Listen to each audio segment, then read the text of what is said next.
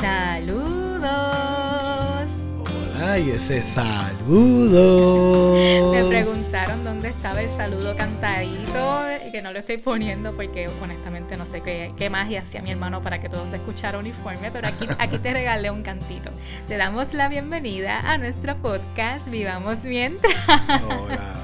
Bueno, antes de continuar, tengo que hacer la salvedad que mis expresiones no representan la posición oficial del Poder Judicial de Puerto Rico. Dicho eso, sabes que estamos retomando nuestro podcast, que esta es nuestra tercera temporada. Empezamos en este espacio a compartir nuestras vivencias y reflexiones contigo a raíz del diagnóstico de cáncer que marido recibió en el 2020, con el propósito de invitarte a reflexionar sobre las distintas eh, materias, aspectos, cosas de la vida, para que puedas lograr un equilibrio y la vida que mereces sin tener que pasar el susto que pasamos. Y si pasaste o estás pasando un susto similar, pues tengas un ejemplo de esperanza en nosotros. Pero ahora, en febrero, le hemos dado un, pequeño twist al contenido de nuestro podcast, ¿verdad, mi amor? Eso es así. Estamos hablando un poco sobre lo que es el, el amor de pareja. Lo que estamos tratando este mes en cada uno de nuestros episodios es hablar un poquito de cómo nosotros convivimos como pareja y esas herramientas importantes para mantener ese equilibrio, ese balance, ese amor, esa pasión en una relación de pareja. Ahora, en este episodio de hoy, vamos a hablar un poquito sobre ama a tu pareja. Sí, hemos decidido titular este episodio así como lo oyes, ama a tu pareja, se escucha obvio, pero quizás a veces no lo es. No lo así es. que en este episodio vamos a estar hablándote sobre cuáles son esas formas en las cuales tú puedes expresar tu amor a tu pareja y no solo a tu pareja, realmente lo puedes aplicar a todas tus relaciones significativas, porque de nada vale que tú sientas un amor inmenso pero no lo expreses. Vamos a estar repasando contigo algo que muchas personas ya conocen. Nosotros realmente lo conocimos recientemente, así que tal vez puede ser tu caso que no hayas escuchado esto anteriormente. Pero le vamos a dar nuestro, nuestro giro, te vamos a hablar de cómo nosotros lo, lo aplicamos. Y es lo que se conoce comúnmente como los cinco lenguajes del amor. Esto está basado en un libro que se usa mucho en lo que es la terapia de pareja, pero su contenido es muy valioso porque obviamente nos da herramientas para mejorar esas relaciones amorosas que tenemos, no solo con la pareja, sino también con nuestros seres queridos. Así que la primera, que estoy seguro que es la básica, ahorita vamos a hablar de otras cuatro, es la palabra. Es verbaliza lo que piensas, verbaliza lo que sientes. Dile palabras de respeto, palabras de amor, te amo, te quiero, eres hermosa, eres hermoso, qué elegante. O sea, que esa es, yo creo, mi amor, no sé qué opinas, es, la, es, la- es como diríamos la básica, la que generalmente todos pensamos que es lo único, que es decirlo. Sí, y sobre esto, no, cuando hablamos de verbalizar tu amor, no nos referimos solamente a que digas te amo 30 veces al Exacto. día, sino que también valores todas las otras expresiones verbalizadas de lo que significa, de lo que es ese amor en ti. Puedes dar las gracias cada vez que tú notas que la persona está haciendo un gesto bonito hacia ti. A nosotros nos encanta piropearnos mucho, con cierta frecuencia, lo hemos dicho varias veces, reflexionamos muchísimo sobre cómo podemos mejorar como pareja y dentro de esa reflexión una pregunta que nos hacemos así con una sonrisa pícara es, ¿y por qué tú estás enamorada de mí? ¿Y por qué Exacto. estás enamorado de mí? ¿Qué es lo que te gusta? Y también, obvio, a eso le añadimos en qué puedo mejorar, pero la parte de escuchar esas razones pues, no deja de ser bonita y de dar cosquillitas y toda la cosa. Eso es así. Y también eh, en ese proceso a veces nos preguntamos, ¿y cómo te sientes hoy? ¿Y qué cambiarías? ¿Y cómo ves que va evolucionando nuestra relación de pareja? ¿Qué te gusta? ¿Qué no te gusta? Y eso es parte, ¿verdad? De ese, de ese juego eh, diario de ir conociendo cómo, cómo se siente tu pareja y tú también expresar cómo te sientes. Algo que hacemos mucho es verbalizar la admiración que sentimos el uno por el otro, no solamente por lo profesional, sino también en otras áreas de nuestras vidas. Por ejemplo, hay muchas veces que yo le digo a Martín, admiro mucho la paciencia que tienes con Noé y cómo lo manejas y todo eso, o admiro mucho cómo mantienes una energía tan positiva durante el día, como también le digo, admiro mucho cuando reconoces que necesitas un break. Y de igual manera, que eso sí lo he aprendido y, he ido madurando, que yo admiro mucho cuando Keila, tú, mi amor, decide sentarse, leer, reflexionar, tomarse el tiempo para respirar, meditar y entonces como, como canalizar, como hacer una reestructuración de ese estrés del día para entonces estar más relajada, en el caso de ella, y entonces reenfocarse y, tener un día más tranquilo, más placentero. Has mencionado la palabra tiempo y con eso pasamos al segundo lenguaje del amor, que es dedicar tiempo de calidad a tu pareja. Tiempo de calidad. Háblanos de eso, mi amor. Bueno, tiempo de calidad. Fíjense que estamos hablando de lo que es, hay dos palabras ahí clave, tiempo y calidad.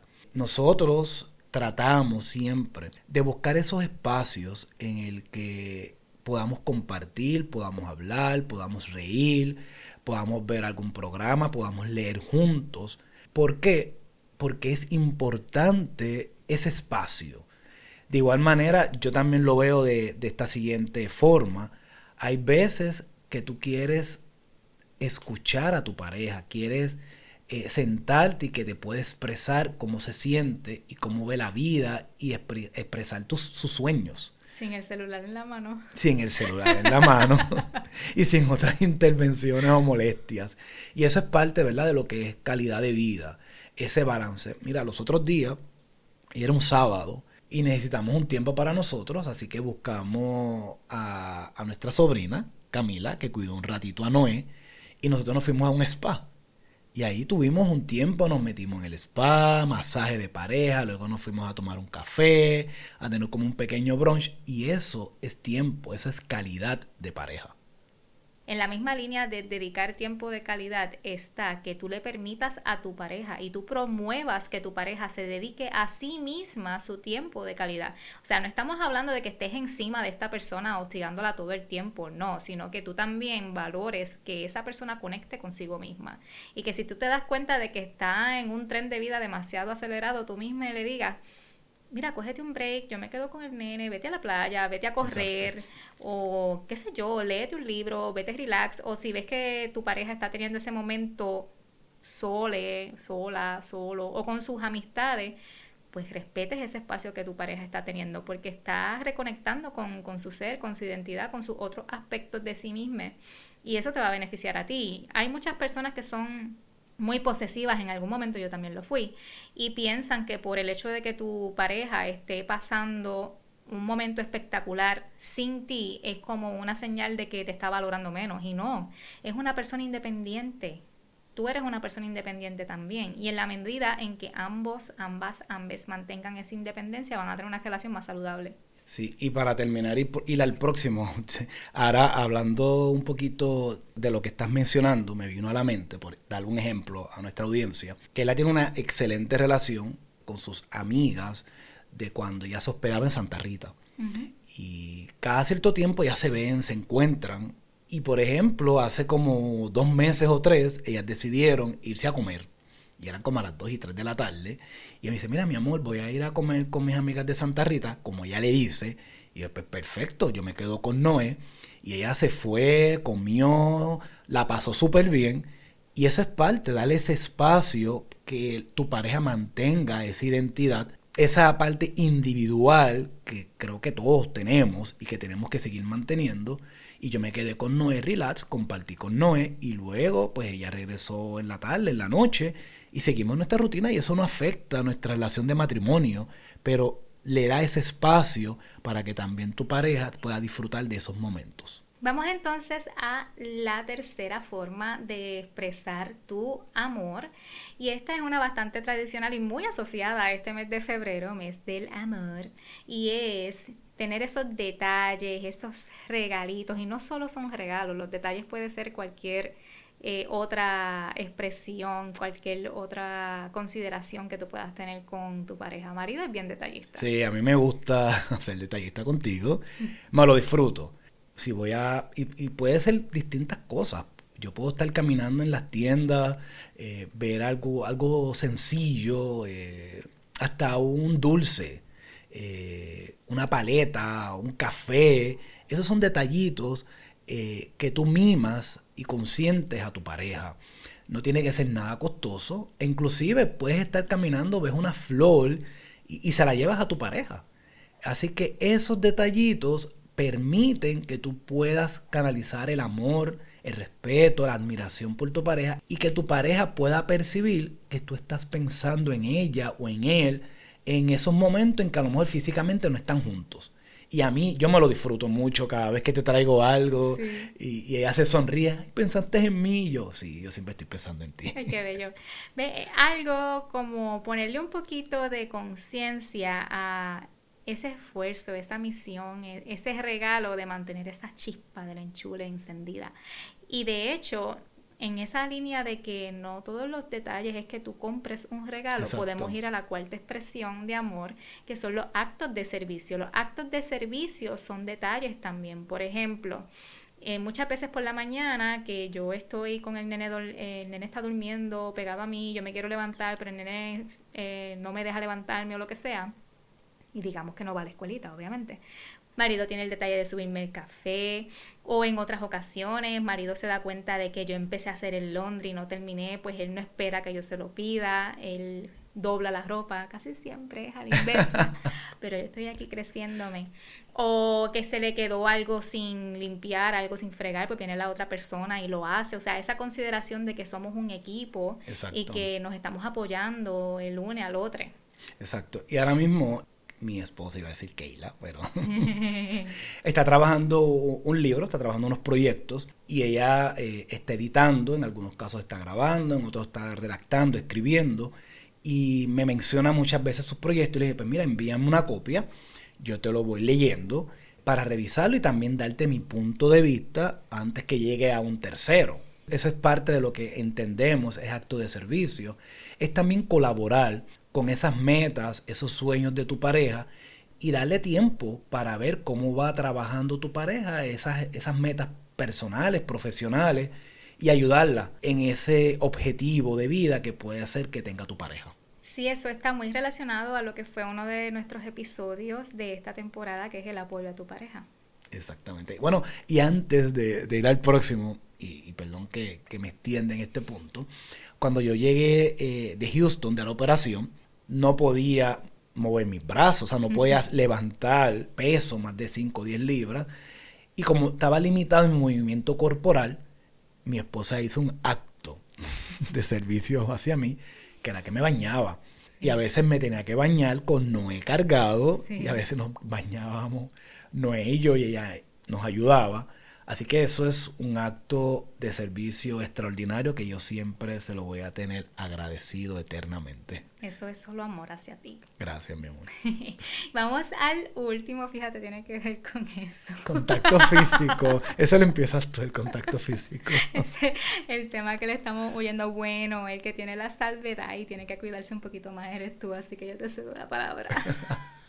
pues contacto físico, eh, somos personas de carne y hueso y un abrazo, una caricia, un beso, un tocarle el pelo, esos son actos que pueden expresar ese aprecio, ese amor, esa pasión entre dos seres. Y es una de las manifestaciones, yo creo que más hermosa que podemos tener los seres humanos. Fíjense que ese contacto físico, tú puedes transmitir tantas y tantas cosas sin decir una sola palabra con una mirada, con un toque, con tus dedos, dices mucho. Así que eso es una de las maneras, yo creo que más efectivas que podemos comunicar a tu pareja, a, ese ser que, te rodea, e, ese amor, ese sentimiento que le, que le quieres decir, que le quieres expresar, que le quieres manifestar si nosotros tenemos como mínimo, y ese mínimo no es negociable, que todas las mañanas nos demos nuestro besito de buenos días y mínimo un abrazo. Eso es así, para empezar el día. Y si el día pasa y eso no pasó, en algún momento nos miramos y tú no me has dado los buenos días, ¿verdad? Exactamente. Y, y es algo que, muchas veces, no sé, por, por la cultura, eh, nos limitamos mucho en ese contacto físico. Nosotros eh, le inculcamos a Noé también en las mañanas, dame un abrazo, cómo te sientes, dame un beso, para que él vaya formando ese sentimiento, esa, esa cualidad podríamos decirle, de que exprese también sus sentimientos de una manera física, con respeto hacia los demás. Habiendo abordado los cinco lenguajes del amor, ¿qué es lo que procede? Ya quizás tú habrás pensado, mi pareja no me está expresando pues no me ama. Y quizás no tenías en cuenta que tal vez tu pareja te lo está expresando de una forma distinta a la que tú sueles expresar tu amor. Entonces, conociendo ahora lo que son los cinco lenguajes del amor, lo que recomiendan es primero que tú identifiques cuál es el tipo de expresión de amor que tú prefieres recibir.